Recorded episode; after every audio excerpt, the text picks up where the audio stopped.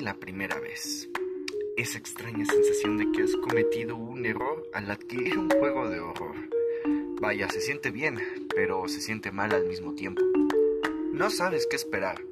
Pones el disco en tu PlayStation, sale el logo de la misma consola y un escalofrío te advierte que aún estás a tiempo de retirarte y jugarlo cuando agarres más valor. Pero no, tu curiosidad te domina y dejas que el juego empiece. Ves el logo de Konami junto con una canción misteriosa e irónicamente te preguntas, mm, ¿habré cometido un error al poner este juego? Y de esa manera estás entrando en el mundo de Silent Hill. Sí, el terror se siente desde que lo comienzas y tomas el control, tomando en cuenta que el control es heredado de Resident Evil al más puro estilo tanque, pero hay algo peculiar, hay algo que no terminas de comprender. Este es un tipo de terror diferente. No son zombies, no son algo antes visto. El lugar no solo es invitante a explorarlo, por otro lado te pide y te ruega que te vayas. Pero también hay un detalle, no puedes huir a ningún lado. Estás atrapado junto con el personaje y desde ahí empieza su maestría. Pero antes, un poco de historia.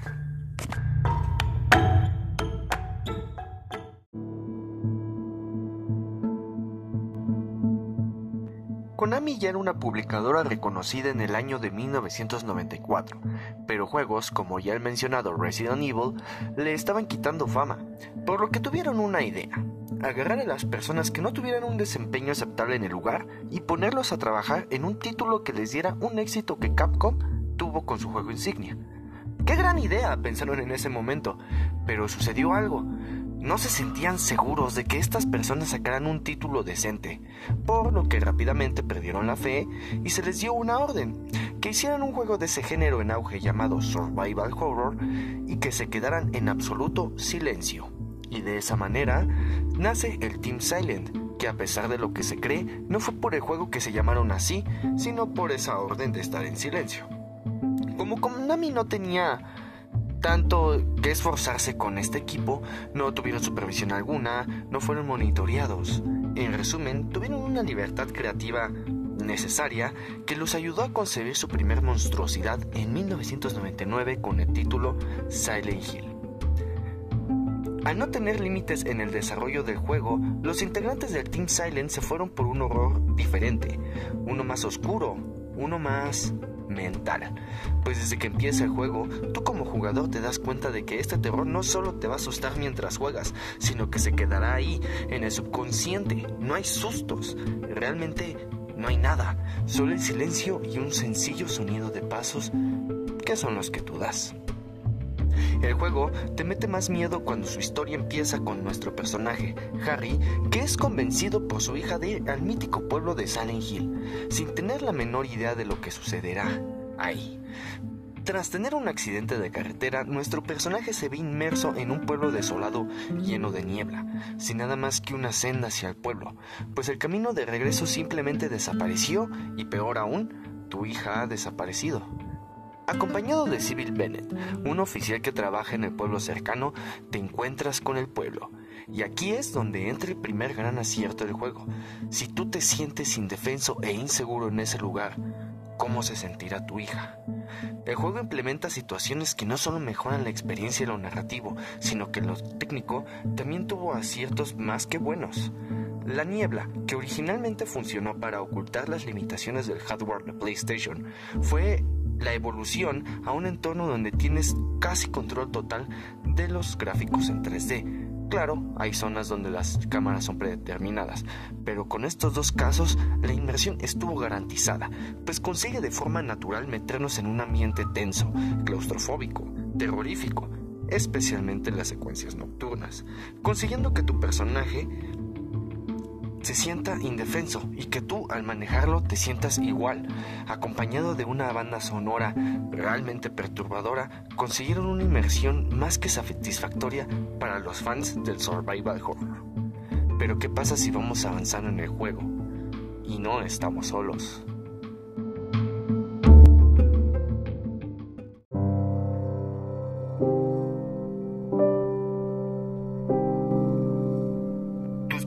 Armas son una vara y un radio. Así es, un radio. ¿Para qué? para lo que sea que te estés echando en el pueblo, porque hay criaturas grotescas y oscuras que se manifiestan por las calles acechando y esperando a que te descuides para soltar un ataque. Un ataque que por cierto repercute gravemente, pues nuestro personaje no es especializado en combate y no aguanta lo suficiente, con mecánicas como el control torpe, una puntería brutalmente dispareja, un combate acartonado y nada efectivo, recursos limitados, acertijos tenía las herramientas necesarias para hacerte sentir indefenso, incapaz de lograr tu propósito, y no sabes qué va a pasar incluso a la vuelta por un pasillo de esa escuela que te inspiraba todo menos confianza. ¿Cómo podría empeorar?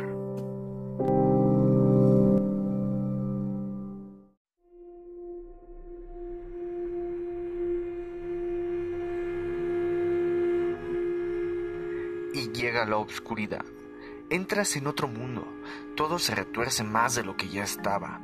Te sientes más preocupado y más intimidado. Tu radio se vuelve loco al percatarse de que estás rodeado de criaturas. Estás en un mundo maldito. Corres hasta que tu personaje no puede más. Te quedas sin balas y el juego no tiene misericordia. Es tu vida o un game over. Peor si no guardaste. Te pones nervioso y en cada momento temes por tu vida tanto de día como cuando estás sumergido en ese infierno. Pero no todos son manifestaciones y entidades incomprensibles.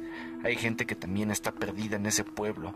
Te encuentras con Dalia, quien te entrega un objeto encantado para poder avanzar, y tiene un personaje muy intrigante dentro de la historia, el Dr. Kaufman y la enfermera Lisa, que son conductos en esta historia que, hmm, por muy sencilla que se oiga, no hemos llegado a un detalle, un detalle que notamos. Un detalle que notamos y que ignoramos porque no comprendemos de qué se trata, pero lo vemos en varios lugares. Un sello. El sello de Metatron, menos visto como un detalle, es una de las principales cosas que le da el esencial significado que tiene el juego. Una secta dedicada únicamente al dios demonio Samael, que domina la oscuridad y el dolor de Alesa, la hija de Dalia, quien, por sus poderes psíquicos, creían que podía traer la paz, aunque todo fue lo contrario. Tras unas considerables 8 o 9 horas, si logras dominar el juego, te enfrentas a Lesa, y al final todo fue una pesadilla de un Harry agonizando tras el accidente. O con que te encuentras con una sustancia proveniente de todo este ritual y que provoca todo lo que ocurrió, o con que Civil, a quien decide salvar en una opción previa, derrota a Alessa y huyen de ahí al hacerlo, o con una Civil muerta y Kaufman que aparece con la botella de Aglapotis, el líquido del que les hablábamos antes. Y es en este punto donde se revela que Kaufman es aliado de Dalia y que él permitió la, hospitalización de Alesa. Kaufman, sin embargo, sintiéndose traicionado, utiliza el vial sobre Alesa, haciendo que la deidad sea expulsada de su cuerpo. Después de que Harry derrota al dios, Alesa reaparece y le da a este un bebé, además de permitirles escapar de Nowhere, y luego muere. Así es, este Silent Hill contaba con cuatro finales alternativos. Eso quiere decir que también de la forma en la que tú juegues el título, tendrás un final diferente. A pesar de las limitaciones y de la historia un poco permisiva para la época, Silent Hill con esta historia se llevó críticas de buen nivel y puso a Silent Hill en la lupa.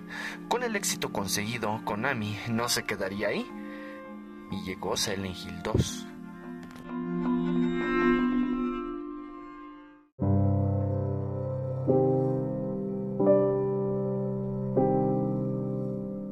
Considerado uno de los juegos de culto de survival horror más sobresalientes, Silent Hill 2 llegó a cambiar todo en su entorno con una historia más perversa, más oscura, todavía más íntima con el personaje, un soundtrack abrumador, la introducción de uno de los personajes más icónicos de la saga, Pyramid la manera tan madura de que en un juego de PlayStation 2 se hayan tocado temas como abuso sexual y maltrato, así como algunas enfermedades de índole sexual, reflejados en las manifestaciones, consumó la simbología de todo Silent Hill. En esta no estamos ante una secuela directa de la primera entrega.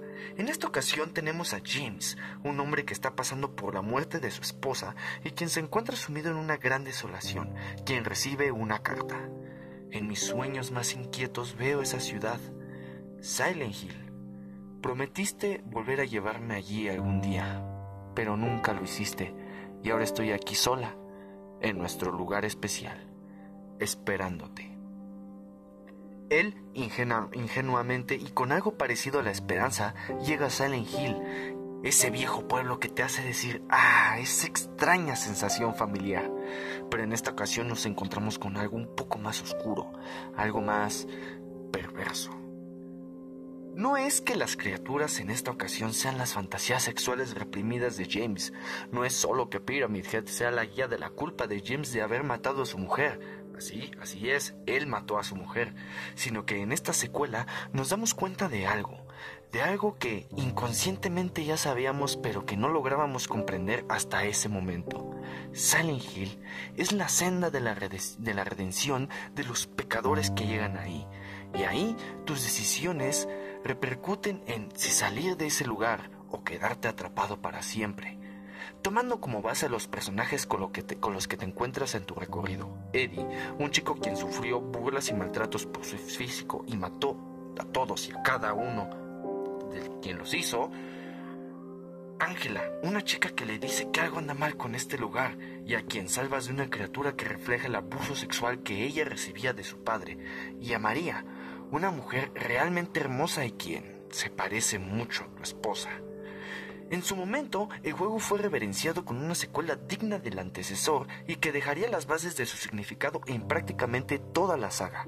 Es uno de los mejores valorados de toda la franquicia y cambió en ese momento la forma de jugar videojuegos.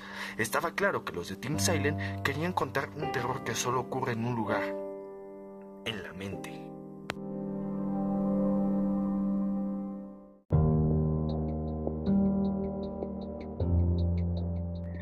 Más se puede decir de Silent Hill que no se sepa ya?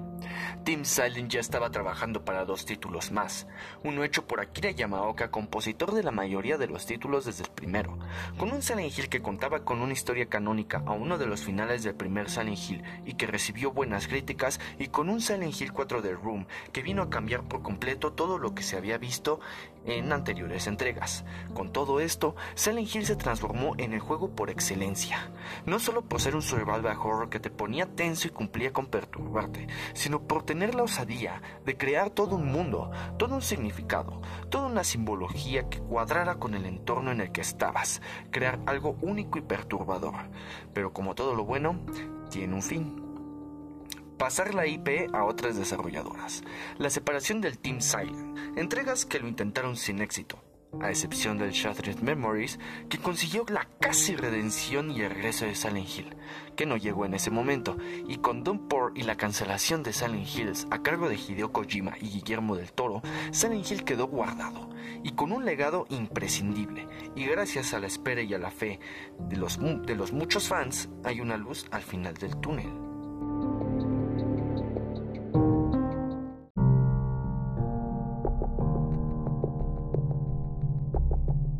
Se ha corrido el rumor de que Bluebird Team, quienes ya hicieron de Medium con Akira Yamaoka en la música, han afirmado que ya se estaba trabajando en el juego que estábamos esperando, y a pesar de ser solo un rumor, tiene más fuerza tomando la noticia de que Konami dejará que desarrolladores externos siguieran con sus franquicias como Metal Gear Solid o Castlevania, y toma más fuerza con Akira diciendo esto. Quizás algunas cosas no tengan sentido. De hecho, hasta yo dudo de haber acertado a la genialidad de esta franquicia. Pero personalmente, siento que es una franquicia como pocas. Silent Hill, en estas épocas donde el survival regresó con fuerza, tendría la fama que tuvo en años anteriores. Y solamente será cuestión de esperar que llegue el momento para volver a recorrer las calles de Silent Hill.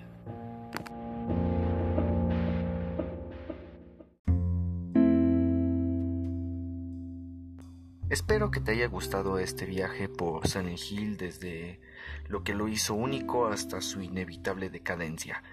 Si te gustó, no olvides suscribirte a nuestro podcast aquí en Spotify y suscribirte a nuestro canal en YouTube y activar la campanita para que recibas las notificaciones de nuestros podcasts resubidos en esa plataforma.